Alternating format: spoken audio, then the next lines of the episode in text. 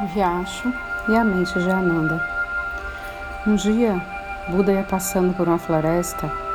Era um dia quente de verão e ele estava sentindo muita sede.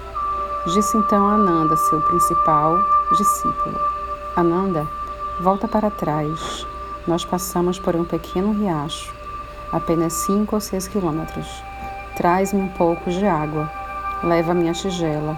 Estou sentindo-me cansado e com muita sede. Ele já estava velho. Ananda voltou para trás, mas quando lá chegou, tinha acabado de passar alguns carros de bois pelo riacho, enchendo-os de lama. As folhas secas que tinham assentado no fundo estavam agora boiando na superfície. Já não era possível beber dessa água. Estava demasiada suja.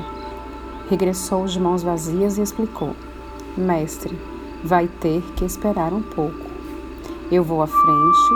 Disseram-me que uns três ou quatro quilômetros mais à frente há um grande rio.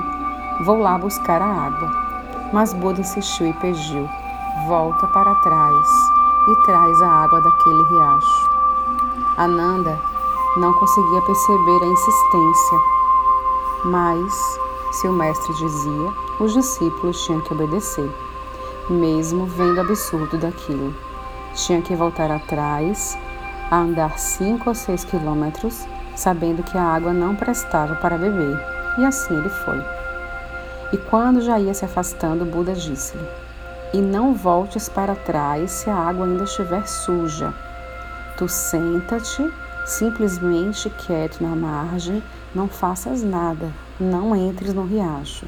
Senta-te quieto na margem e observas. Mais cedo ou mais tarde a água vai ficar limpa outra vez então podes encher a tigela e regressar. Ananda lá foi. Buda tinha razão. A água estava quase limpa. As folhas tinham se ido embora. A poeira tinha assentado. Mas ainda não estava absolutamente limpa. Por isso ele sentou-se na margem e ficou observando o riacho a correr. Pouco e pouco, o riacho tornou-se cristalino. Então Ananda regressou a dançar ele tinha compreendido por que, que Buda estava insistindo tanto. Havia nisso uma determinada mensagem e ele tinha compreendido a mensagem. Deu a água a Buda, agradeceu-lhe e tocou-lhe nos pés. Buda perguntou: O que é que estás a fazer? Eu é que te devo agradecer por me teres trazido a água. Agora consigo compreender, disse Ananda. Primeiro eu fiquei zangado, não demonstrei mas estava zangado porque era absurdo voltar para trás. Mas agora entendo a mensagem, era disso que eu precisava realmente neste momento. O mesmo acontece com a minha mente. Ao sentar-me na, na margem daquele rio, fiquei ciente de que o mesmo se passa com a minha mente. Se eu saltar para dentro do riacho, vou deixá-lo sujo outra vez. Se eu saltar para dentro da minha mente, cria-se barulho mais problemas começam a vir de cima para a superfície. Ao sentar-me na margem, eu aprendi a técnica.